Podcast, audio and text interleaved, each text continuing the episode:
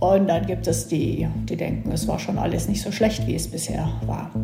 Denen muss man leider sagen, wenn wir so bleiben, wie wir sind, dann ist das ähm, vielleicht ja, gemütlich, aber wir werden zurückfallen. Ja, tatsächlich bei der Digitalisierung, da haben wir ein Thema, was extrem zäh ist. Ich glaube, anders kann man es gar nicht sagen. Wenn ich mir anschaue, was Dänemark beispielsweise macht, die mit der gleichen DSGVO konfrontiert sind, also mit der gleichen Datenschutzgrundverordnung, dann legen die das völlig anders aus und haben ganz andere Transparenz und Nutzung von Daten und dementsprechend auch von Digitalisierung.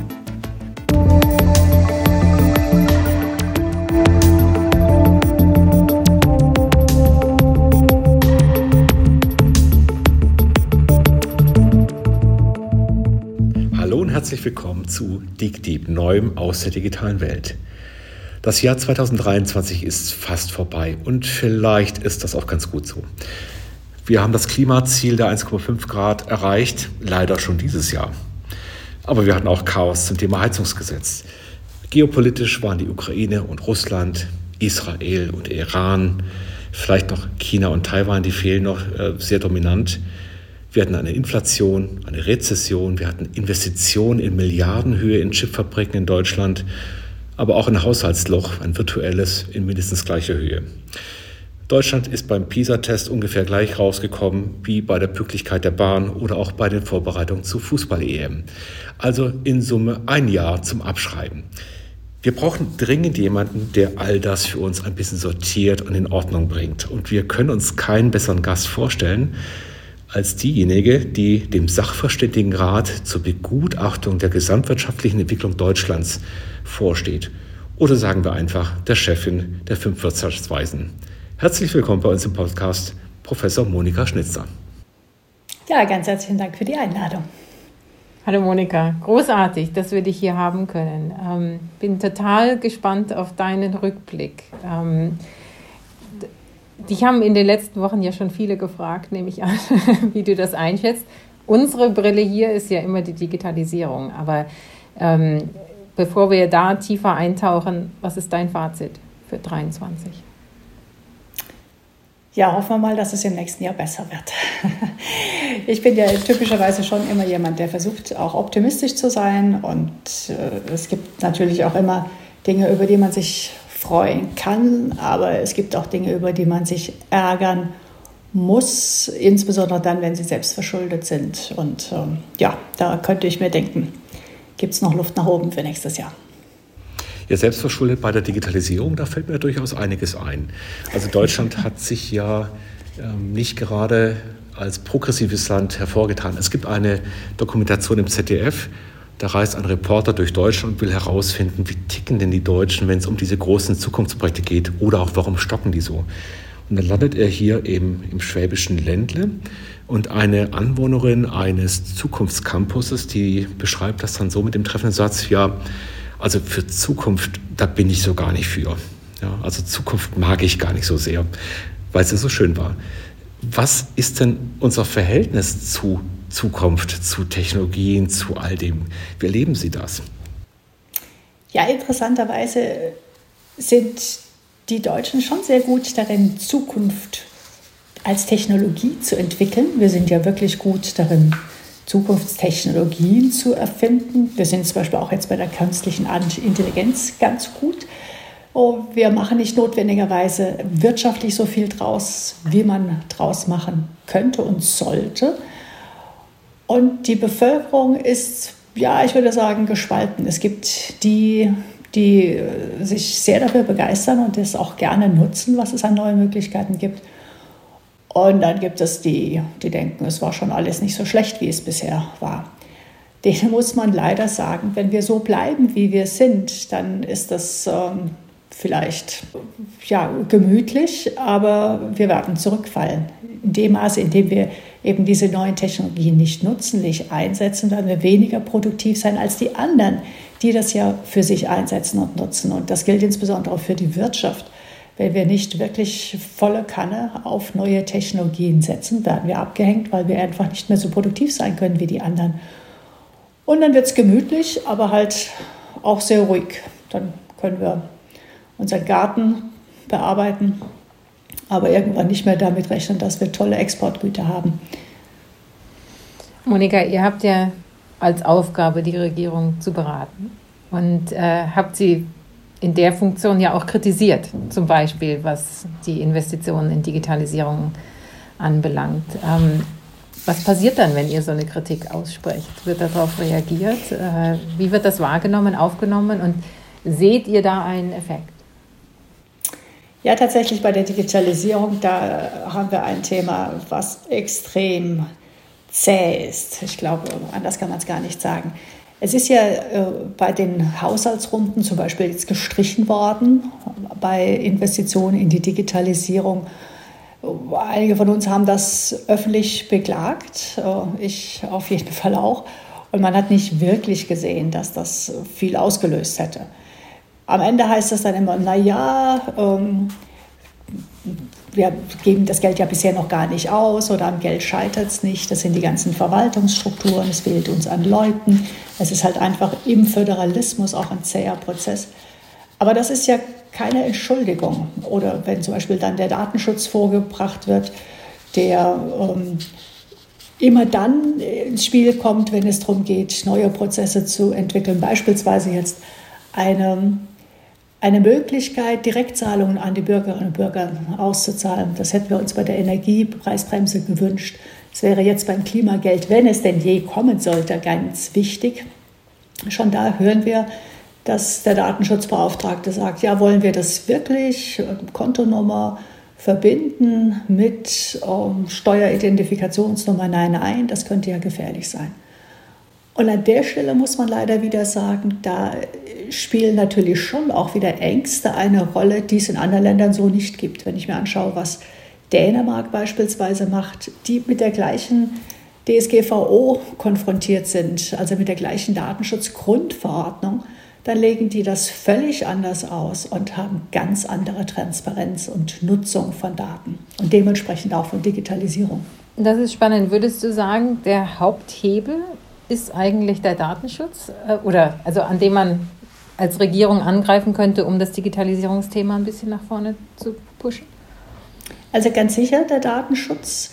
Das sehen wir ja auch, ähm, vielleicht reden wir darüber auch gleich noch, wenn wir uns überlegen, wie gut nutzen wir bisher Daten und stellen Daten zur Verfügung.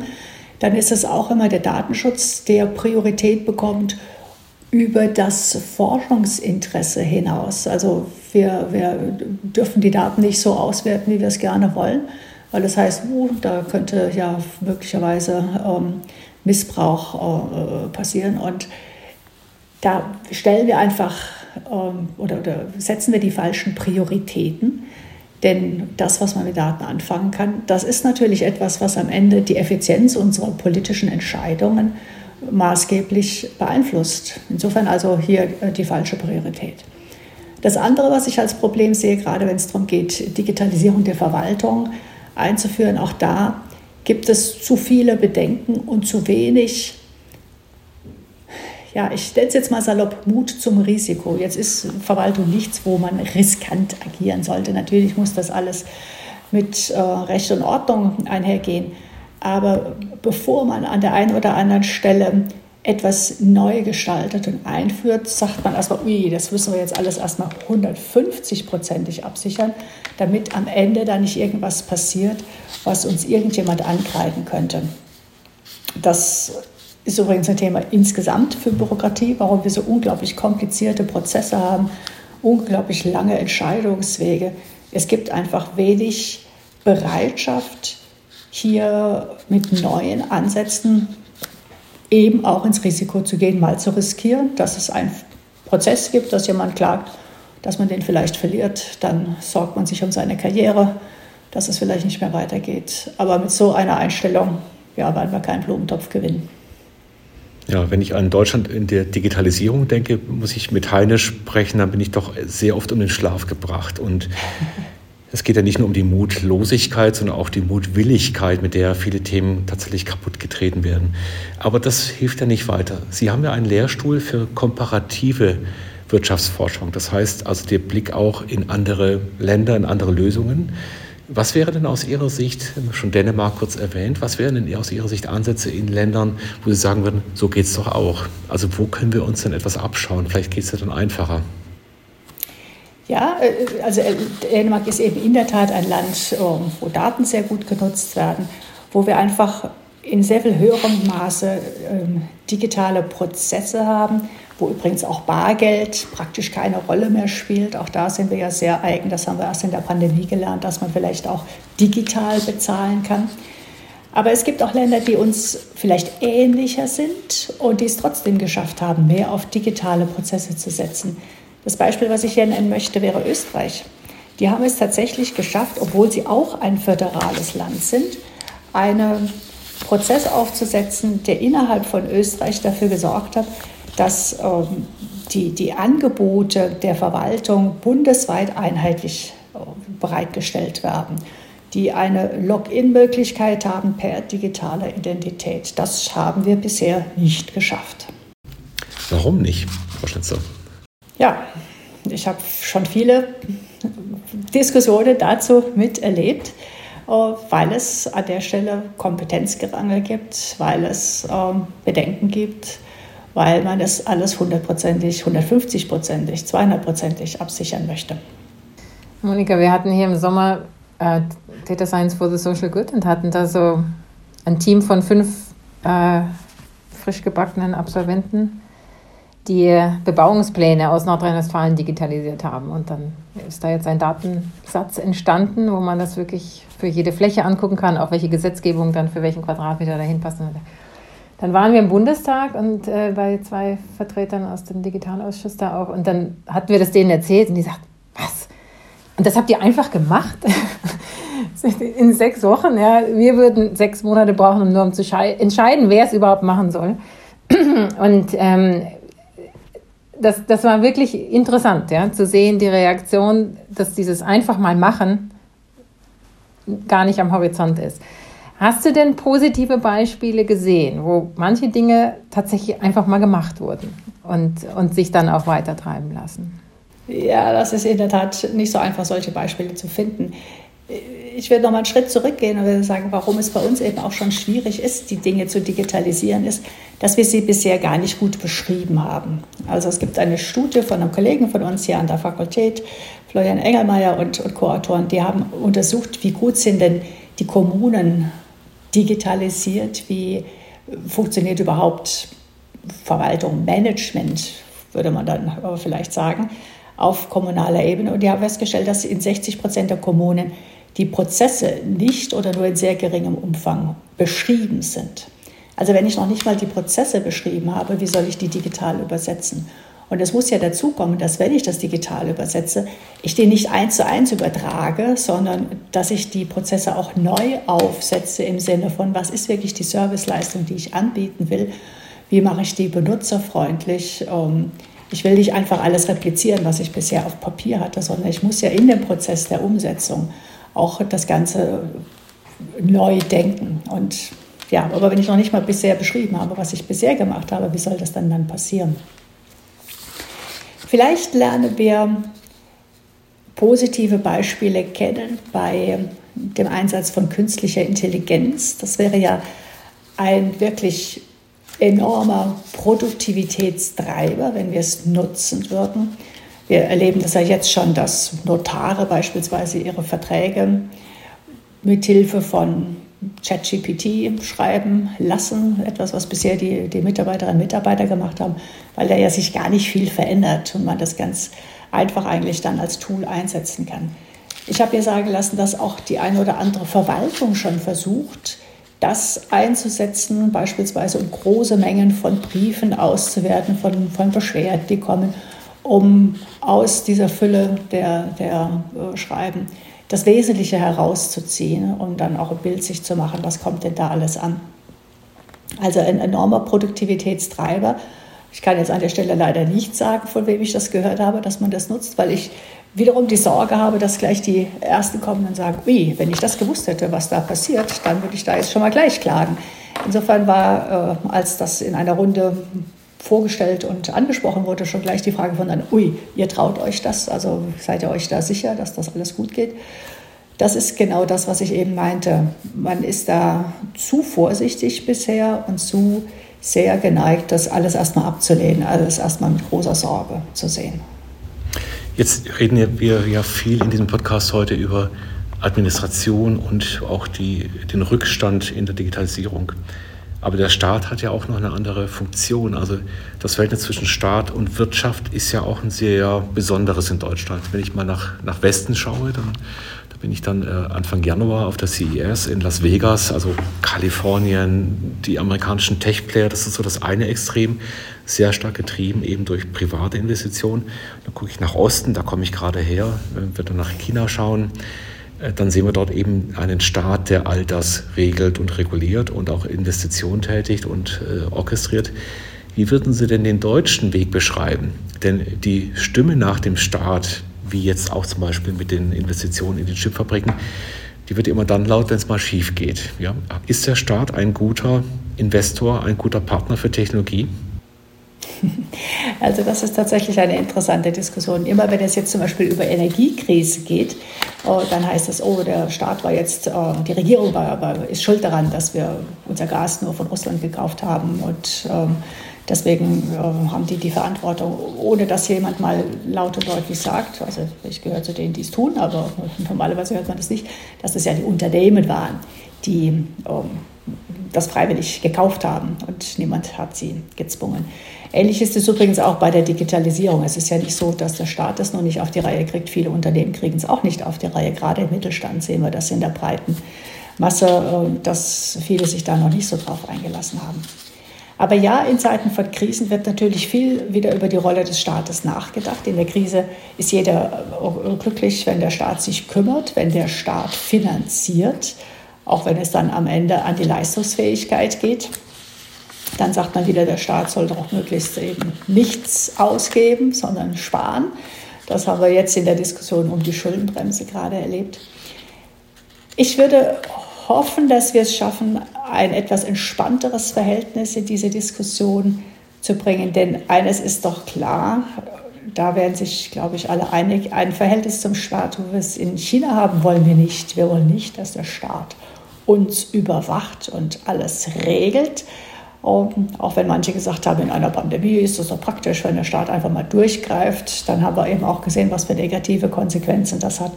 Also das wird wir sicherlich nicht zum Vorbild nehmen wollen. Es ist auch nicht sinnvoll, wenn der Staat sich aus allem raushält. Das ist ja dann eher das amerikanische Modell oder sich jedenfalls weitgehend raushält, obwohl er in der Krise auch massiv Geld ausgegeben hat. An der Stelle war er dann sehr ähnlich zu unserem Ansatz.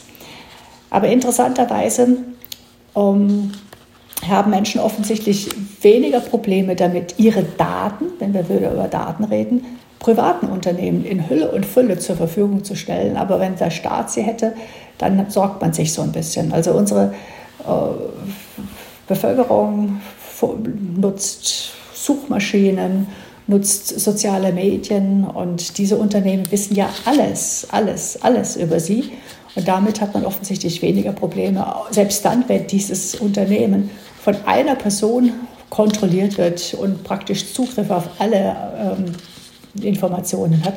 Aber man tut sich schwer damit, wenn der Staat jetzt weiß, welche Person diese Kontonummer und dann auch noch diese Steueridentifikationsnummer hat. An der Stelle wird es dann irgendwo etwas absurd. Ja, das kann ich bestätigen. Also da haben wir so eine Datenschutz-Schizophrenie. Ich hatte gestern auf dem Fernseher, äh, da gibt es eine Streaming-App, äh, die Datenschutzbedingungen nochmal anklicken müssen. Und die teilten mir mit, dass 442 Unternehmen meine Datenposition, Vorleben und so weiter jetzt lesen wollen. Ja. Das heißt also, da haben wir doch ein sehr komisches Verhältnis dazu. Jetzt äh, macht es wahrscheinlich wenig Sinn, das nochmal tiefenpsychologisch aufarbeiten zu wollen, warum die Deutschen da so also eigen sind. Die Frage ist ja vor allem nach vorne, wie können wir es denn schaffen, aus diesem Tal äh, des, des, der Selbstgefälligkeit zum einen, ja, also wo wir ja doch so erfolgreich waren, herauszukommen und gleichzeitig auch neugierig zu werden für das, was diese neuen Technologien für uns bieten. Sie hatten ja schon ChatGPT angesprochen. Ich glaube, da hat jeder die gleiche Erfahrung gemacht oder vielleicht auch die gleiche Welle an Erfahrung. Das erste ist, wow, das ist ja toll. Dann stellt man fest, das ist ja alles doch ganz, eigentlich ganz blöd. Und dann gibt man es den Kindern, um Hausaufgaben zu machen. Ja. Was aber die meisten verpasst haben, einfach jetzt mal mitzugehen und sich so ein Abo mal zu kaufen für 20 Euro oder 20 Dollar und zu schauen, wie weit ist es denn heute, ein Jahr später? Und das ist verblüffend. Und das ist auch erschreckend, wie schnell manche Lebensbereiche komplett damit erfasst werden und, und äh, vielleicht auch ersetzt werden im Berufsleben. Wie schaffen wir es, mehr Neugierde auf Technologie, auf Wirtschaft, auf Fortschritt nach Deutschland zu bekommen? Was würden Sie sagen? Also ich finde, das ist tatsächlich jetzt ein sehr schönes Beispiel, weil es einerseits in der äh, rasanten Entwicklung zeigt, was möglich ist. Und ich glaube, wer immer sich damit ein kleines bisschen auseinandergesetzt hat, um, der äh, kann nur staunen, wie schnell es vorangegangen ist. Also klar, die Eingeweihten mussten das schon lange, aber der, der Normalbürger, Normalbürgerin hat irgendwann vor Weihnachten letztes Jahr das Wort ChatGPT gehört, zum ersten Mal gehört und hat dann über Monate erlebt, wie es mit jeder Runde, mit jeder Verbesserung besser wurde. Insofern also wirklich dramatische Entwicklung. Gleichzeitig haben wir auch erlebt, dass sich nicht, natürlich nicht alle gleichermaßen darauf einlassen. Und das ist natürlich auch genau das, was wir jetzt in Zukunft erleben werden. Es wird die geben, die das gut nutzen und dadurch sehr viel produktiver werden. Und es wird die geben, die das nicht nutzen und dementsprechend zurückbleiben. Wobei eigentlich das genau eine Technologie ist, mit der man die vor allem unterstützen kann, die eigentlich nicht so gut sind. Es gibt ja schöne Studien, die zeigen, dass äh, wenn man das nutzt, um beispielsweise Beratung besser zu machen, dass gerade die nicht so produktiven lernen von den besseren, ne, indem man deren Beratungsergebnisse repliziert, können die sehr viel produktiver werden. Also eigentlich eine, eine tolle Sache, gerade für die, die es vielleicht nicht so gut können. Und gleichzeitig aber setzt es voraus, dass in einem Unternehmen, das dann auch wirklich zur Verfügung gestellt wird und äh, die Menschen angehalten werden, das auch einzusetzen. Ja, wir haben da vielleicht diesen, diesen berühmten Digital Divide. Es gibt einfach welche, die machen es und nutzen das. Und dann gibt es die, die da eher abgehängt sind. Und das hat natürlich viele Gründe, warum wir den haben. Die müsste man jetzt im Einzelnen sich mal anschauen. Ja. Wenn wir mal äh, die gesamte Welt als Arbeitsmarkt sehen und Deutschland geht zum weltweiten Arbeitsamt und möchte so mal rausfinden, eine Jobberatung, wofür bin ich denn zu gebrauchen? Und dann können wir mal die Kernfähigkeiten durchgehen. Also Daten ist nicht so unsers. Ja. Das Thema ja, Geschwindigkeit, Digitalisierung der Verwaltung ist auch nicht so unsers. Wir haben keine eigene Cloud, das wird von anderen geliefert. Wir haben keine eigenen Endgeräte, die kommen auch von woanders her. Wir haben zwar Grundlagenforschung, aber sehr wenig Anwendungsentwicklung und, äh, und Skalierung. Wir haben keine eigenen digitalen Plattformen. Also wofür ist in Deutschland auf dem Arbeitsamt noch zu gebrauchen? Wie würden Sie denn die, das Profil Deutschlands in der Zukunft sehen? Naja, äh, Bürgergeld. Aktuell, ja? aktu äh, andere Diskussion, können wir gleich drüber reden, aber äh, aktuell ähm, ist die politische Diskussion ja immer noch stark davon bestimmt, dass man sagt, Deutschland ist ein Industrieland, nach wie vor ein starkes Industrieland. Und das ist in der aktuellen Situation auch tatsächlich noch eine gute Zustandsbeschreibung, wobei jetzt äh, muss man sich die Zahlen genau anschauen. In Deutschland werden 20 Prozent des äh, Bruttoinlandsprodukts von der Industrie erwirtschaftet. Das ist viel im Vergleich zu anderen hochindustrialisierten und fortgeschrittenen Ländern, bei denen das eher 10 Prozent ist. Das ist etwas, was uns in der Finanzkrise ganz gut getan hat. Da haben andere geliebt, die vor allem mit dem Finanzsektor Geld verdient haben. Aber das ist natürlich etwas, was uns aktuell ähm, auf die Füße fällt, wo wir eben mit diesen hohen Energiepreisen konfrontiert sind, weil eben ein großer Teil dieser Industrie auch stark energieintensiv ist und ähm, sich dann jetzt gerade besonders schwer tut. Also das ist eine Zustandsbeschreibung. An der Stelle muss man sagen, eine Industrie, die zum Teil eben auch immer noch einen alten Kapitalstock hat, im Vergleich, im Vergleich zu anderen europäischen Ländern. eine Industrie, wo junge, innovative Startups keine so starke Rolle spielen wie in anderen Ländern. Man kann sagen, das hat uns früher reich gemacht. Das sind gute bezahlte Jobs, ähm, natürlich weil sie gewerkschaftlich organisiert sind und weil die Unternehmen Produkte produzieren, die ähm, eine ja, hohe Rendite erwirtschaften, also Luxusautos, die wir nach China exportieren. Damit kann man gutes Geld verdienen, das kann man dann auch in hohe Löhne übertragen und genau das ist passiert. Ob das ein Zukunftsmodell ist, das hängt ganz davon ab, ob man es schafft, in diesen Bereichen den notwendigen Strukturwandel vorzunehmen. Also sprich da, wo wir sehr hochenergieintensiv sind, das zu reduzieren, entweder indem wir energieeffizienter werden oder aber indem wir auslagern den Teil, der besonders energieintensiv ist. Berühmtes Beispiel ist die Produktion von Ammoniak. Kann man woanders sehr viel günstiger produzieren, könnten wir zurückimportieren und dann hier weiterverarbeiten. Das haben wir ja auch gemacht mit arbeitsintensiven Vorprodukten. Wir sind ja auch kein Niedriglohnland. Also insofern haben wir da die Erfahrung schon gemacht, wie das ist. Wir müssen aber eben vor allen Dingen auch dafür sorgen, dass diese Industrie den Teil, der durch Daten, durch Software bestimmt wird an Wertschöpfung, dass wir den ausbauen und das verbessern. Ähm, zwei Beispiele. Ähm, Automobilindustrie. Ähm, da sehen wir eben, in Zukunft wird nicht mehr das Spaltmaß beim Auto, ja, die tollen Sitze, ähm, ja der Fahrkomfort das Entscheidende sein, was die Werthaltigkeit des Autos ausmacht, sondern wie gut die Software funktioniert. Die Spracherkennung in China, die aktuell bei den deutschen Autos eben nicht so brilliert, das aber ist das genau, was in Zukunft eine Rolle spielen wird. Bei autonomem Fahren ohnehin, ne, dann ist das natürlich der, der wesentliche Treiber.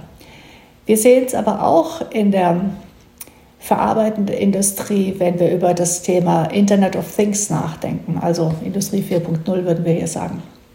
Wir könnten eigentlich die Industrie sehr viel produktiver machen und auch ganz neue Geschäftsmodelle entwickeln, wenn wir die Daten, die bei der Produktion entstehen, die durch die Dinge entstehen, bei der Nutzung auch, wenn wir die nutzen würden und durch die entsprechende Verknüpfung ganz neue Anwendungsbereiche entwickeln.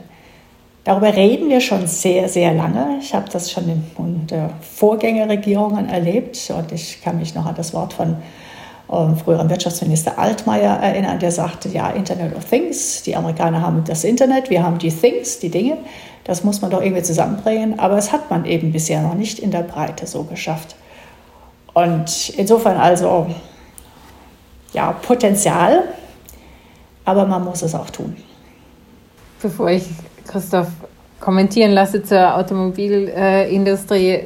Du hattest das Stichwort Digital Divide angesprochen, was ich aus meiner Forschung eher kenne, sozusagen auf Personenebene. Ja, wie viel mhm. weiß man ja nicht. Aber was ich bei dir so raushöre, ist, dass du das eigentlich auch auf Industriezweigebene siehst oder Firmenebene. Und äh, für mich sich die Frage stellt, in der Verantwortung einer Regierung und der Incentive-Setzung, die man als Regierung vielleicht versucht, ja, welche Maßnahmen könntest du dir vorstellen, die dafür sorgen könnten, dass wir hier nicht eine Digital Divide in der Industrie kriegen? Also einige wenige, die die Tools nutzen und voranmarschieren und dann vielleicht auch aus dem Lande marschieren, sondern das auch in die Breite bringen.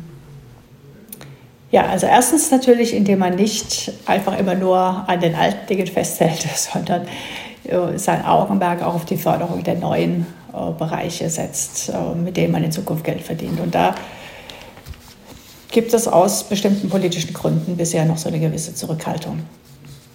Ganz entscheidend, wirklich am allerentscheidendsten, aber leider eben nicht kurzfristig wirksam ist digitale Bildung. Bildung, Bildung, Bildung.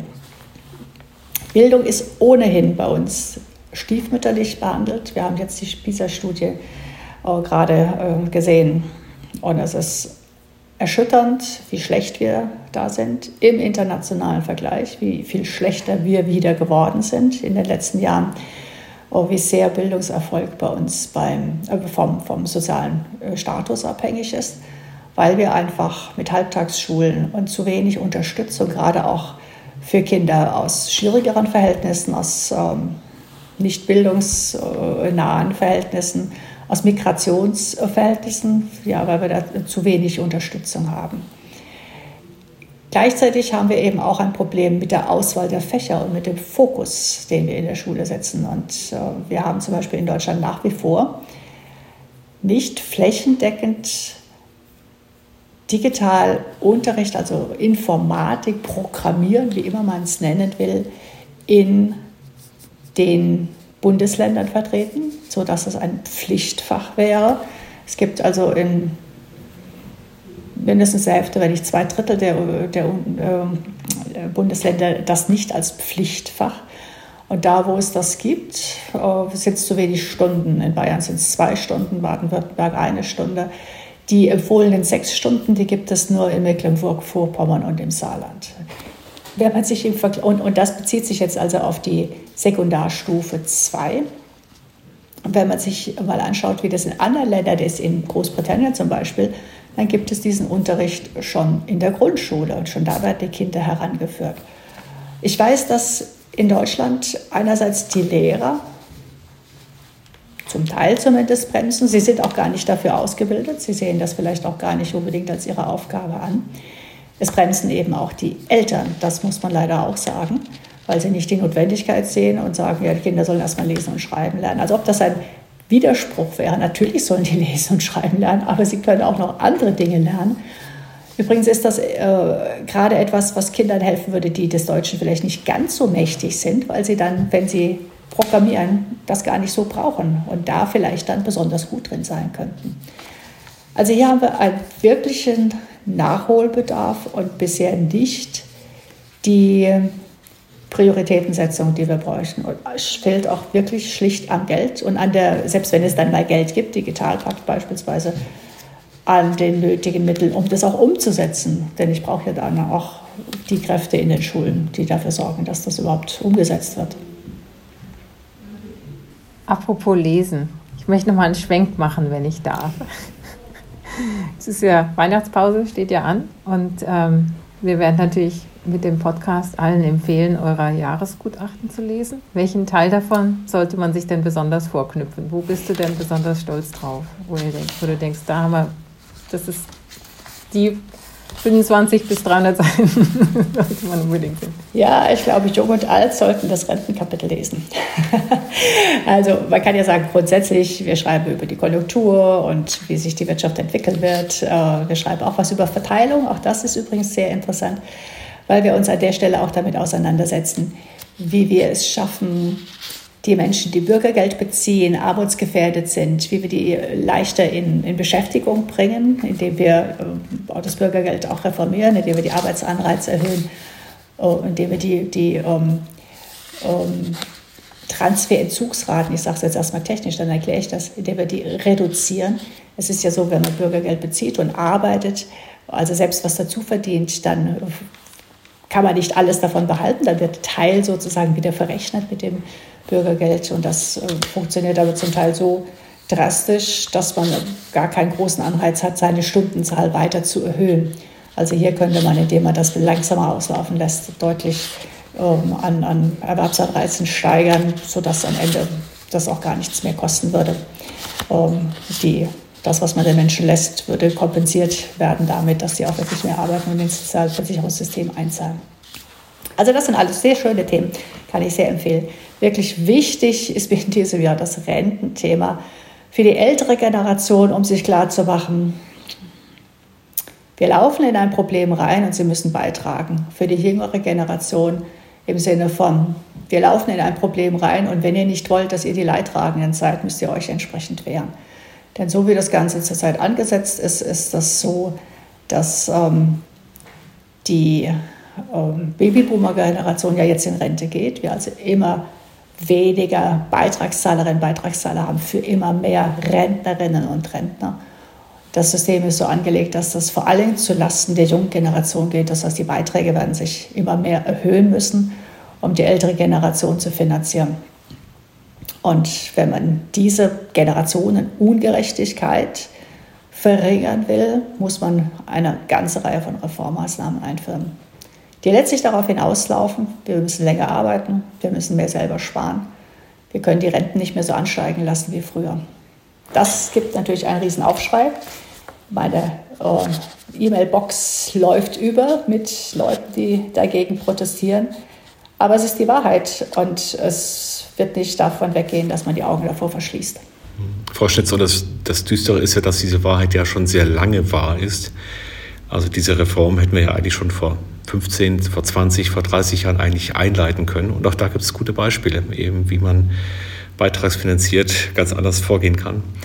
Sehr spannend. Ähm, jetzt stelle ich mir nochmal die Arbeit in diesem Gremium der fünf Wirtschaftsweisen ganz bildlich vor. Das sind fünf Professorinnen und Professoren, also mindestens sieben Meinungen. Und am Ende entscheidet die Vorsitzende. Nein, Ende äh, entscheidet die Mehrheit. Aber vor allem ringt der Erstwahl um die richtige Antwort. Und in aller Regel äh, funktioniert es dann auch im Sinne von, man einigt sich dann auf einen Text, den alle unterschreiben können. Und wenn das nicht der Fall ist, bei der Rente war das beispielsweise nicht der Fall, dann schaut man, was ist die Mehrheitsmeinung, schreibt die auf. Ähm, gut ist, wenn da der Experte mit dabei ist. Das ist in unserem Fall der Fall gewesen. Martin Wertig ist ja der Kollege, der sein ganzes Leben sich damit auseinandergesetzt hat und äh, die entsprechenden äh, Simulationen und Berechnungen auch anstellt, der also der ausgewiesene Experte ist. Ähm, andere haben dann an der Stelle ähm, eine andere Meinung formuliert, die ähm, darauf ähm, zurückzuführen ist, dass sie eben bestimmte Punkte auch politisch anders einschätzen. Aber ähm, ja, das ist dann eben der Prozess. Dann wird man das aufschreiben, dann man, kann man eben auch unterschiedliche Meinungen aufschreiben sich damit auseinandersetzen.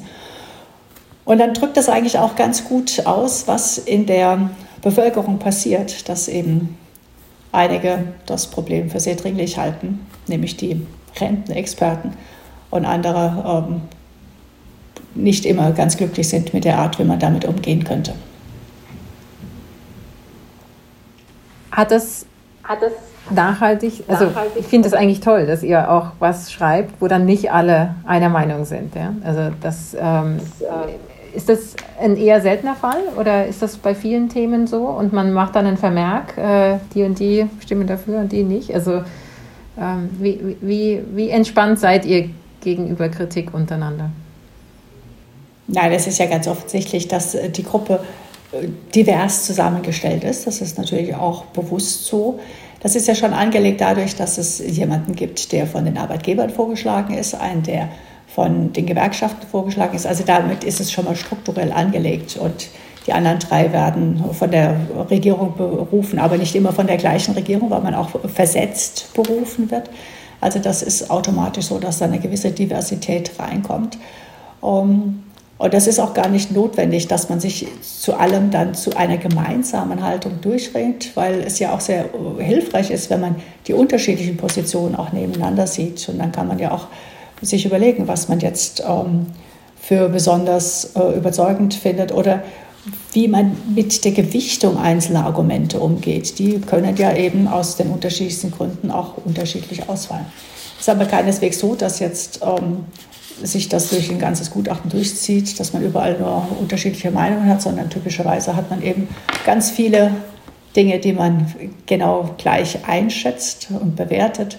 Und dann an der einen oder anderen Stelle hat man möglicherweise einen ein Dissens, den man dann auch zum Ausdruck bringt. Im letzten Jahresgutachten übrigens hatten wir das nicht. Das war ein Jahresgutachten ganz ohne Minderheitsvoten. Das ist aber eher der seltenere Fall.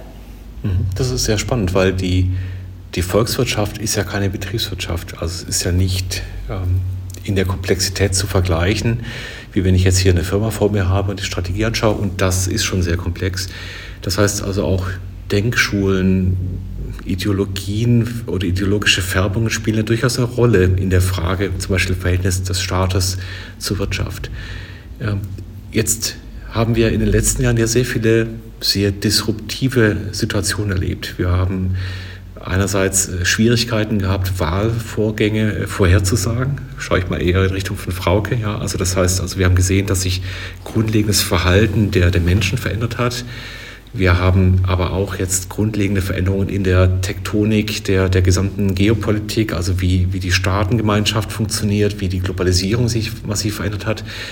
Wie handlungsfähig ist denn gerade auch einfach die, die volkswirtschaftliche Lehre in ihrer Modellierung und ihrem Gedankenkonstrukt, das damit gut umzugehen? Wie würden Sie das einschätzen? Ja, also ich glaube, das Erste, was man schon mal sehen muss, ist, volkswirtschaftliche Prognosen sind schwieriger als Wetterprognosen. Warum? Wenn ich eine Wetterprognose am Abend abgebe, dann ist es nicht so, dass das Wetter darauf reagiert und dann, nur um mich zu ärgern, am nächsten Tag sich anders. Das habe ich schon so oft also, erlebt, Frau Schnitzer. Doch, doch. Man glaubt es vielleicht, aber und mancher denkt, er kann, wenn er den Schirm mitnimmt, beeinflussen, dass es ganz sicher keinen Regen gibt. Äh, aber äh, so ist es einfach nicht. Um, während bei der Volkswirtschaft das eben schon so ist. Wenn wir eine Prognose abgeben, dann reagieren die Menschen drauf. Wenn wir etwas besonders pessimistisch darstellen, dann kann es natürlich sein, dass die Menschen sagen, ui, wenn die Lage so schlecht ist, dann halte ich mich mal mit meinem Konsum eher zurück. Das war ja genau das, was wir im letzten Jahr erlebt haben, als die Energiepreise so hoch gingen und die Menschen gesagt haben, ui, jetzt muss ich mal lieber sparen, damit, äh, keine Ahnung, ob ich mir meine Heizung noch leisten kann und sich dann eben mit ihrem Konsum sehr zurückgehalten haben, was natürlich dann für die Wirtschaft eher schlecht ist. Weswegen man dann von politischer Seite wieder versucht hat zu beruhigen und zu sagen, wir werden euch da schon unterstützen. Die Gaspreisbremse wird kommen, die Strompreisbremse wird kommen, um, um diese Psychologie dann wieder um, ja, positiv äh, zu, ähm, äh, ja, zu verändern. Insofern also wirklich schwierig und das gilt natürlich auch für die Geopolitik. Ähm, wenn wir darüber äh, nur in düsteren äh, Farben äh, sprechen, dann, dann wird es auch zu einer Investitionszurückhaltung führen. Also insofern ein schwieriges Geschäft, kann man nur sagen. Ich, mir liegt noch eine Frage auf der Zunge, die ganz kleinteilig ist und an was anschließt, was du vorhin gesagt hattest. Ähm, die vielen Beschwerden, die vielleicht eure steilen oder deutlichen Worte in Richtung Rente, aber auch andere Themen führen zu Beschwerde-E-Mails bei dir. Nutzt du die KI, um diese zu durchforsten und zu sortieren? Das würde ich mir manchmal wünschen, aber soweit bin ich noch nicht. Also da muss ich noch ein bisschen aufrüsten. Aber das wäre äh, in der Tat eine, eine gute Idee. Wobei, äh, äh, ja, Sie dazu bewerten, ähm, Ehrlich gesagt, dafür sind die sich zu ähnlich bisher, was da kommt. Da brauche ich gar nicht, gar nicht groß ähm, ein Auswertungstool. Um, ich, ich würde vielleicht noch einen Punkt, äh, sorry, genau von eben noch, noch ergänzen wollen, als wir darüber gesprochen haben, wie, wie die Volkswirtschaft sich da auch entwickelt. Ich glaube, eine wichtige Entwicklung, die wir bei der Volkswirtschaftslehre über die letzten Jahre, Jahrzehnte auch erlebt haben, ist, dass man mehr auch das einbezieht in die Forschung, wie Menschen sich verhalten, dass sie sich beeinflussen lassen, dass sie nicht immer sich rational verhalten, dass für die die Welt auch zu komplex ist. Und das ist natürlich auch etwas, was dann unsere Modelle verändert und unsere Prognosen verändert. Beispielsweise kann man bei den Energiepreisbremsen lange darüber diskutieren, waren das die richtigen Anreize, die wir gesetzt haben. Und ja, rein theoretisch waren das alles genau die richtigen Anreize, haben die Menschen diese Anreize verstanden. Dieses, wir basieren die Hilfe auf den Verbrauch vom letzten Jahr, weil den kann man nicht mehr beeinflussen und auch nicht vollständig, weil dann hat man an der Grenze noch den äh, Anreiz, weil man muss ja den Marktpreis zahlen für die Grenze, dass man äh, wirklich spart. Das in drei Sätzen zu erklären, ist schon ziemlich schwierig. Und ob das wirklich jemand verstanden hat, darüber mag man ähm, ja, geteilter Meinung sein. Also das sind Dinge, wo man am Ende vielleicht zu der Erkenntnis kommen muss, oh, da muss sich unser Fach auch weiterentwickeln. Wir müssen mehr darüber ähm, wissen und dann das auch nutzen, diese Information, wie Menschen sich wirklich verhalten und wie man sie eben auch auf eine Weise beeinflussen kann, die auf den ersten Blick simpel erscheint, aber vielleicht sehr wirksam ist, nämlich zu sagen in einer solchen Krise, Leute, die Preise sind hoch, spart. Das muss euch klar sein und spart auch, weil es einfach gut ist für unser Land. Wenn wir beim Heizen bleiben, Frau Schnitzer, dann können wir mit dem Heizungsgesetz oder der, dem versuchten Gesetz ja weitermachen. Ist das ein, ein richtiger Anreiz gewesen? Also ist das aus Ihrer Sicht das richtige Instrument gewesen, um Menschen dazu zu bringen, in diese Energiewende auch im heimischen Bereich einzusteigen?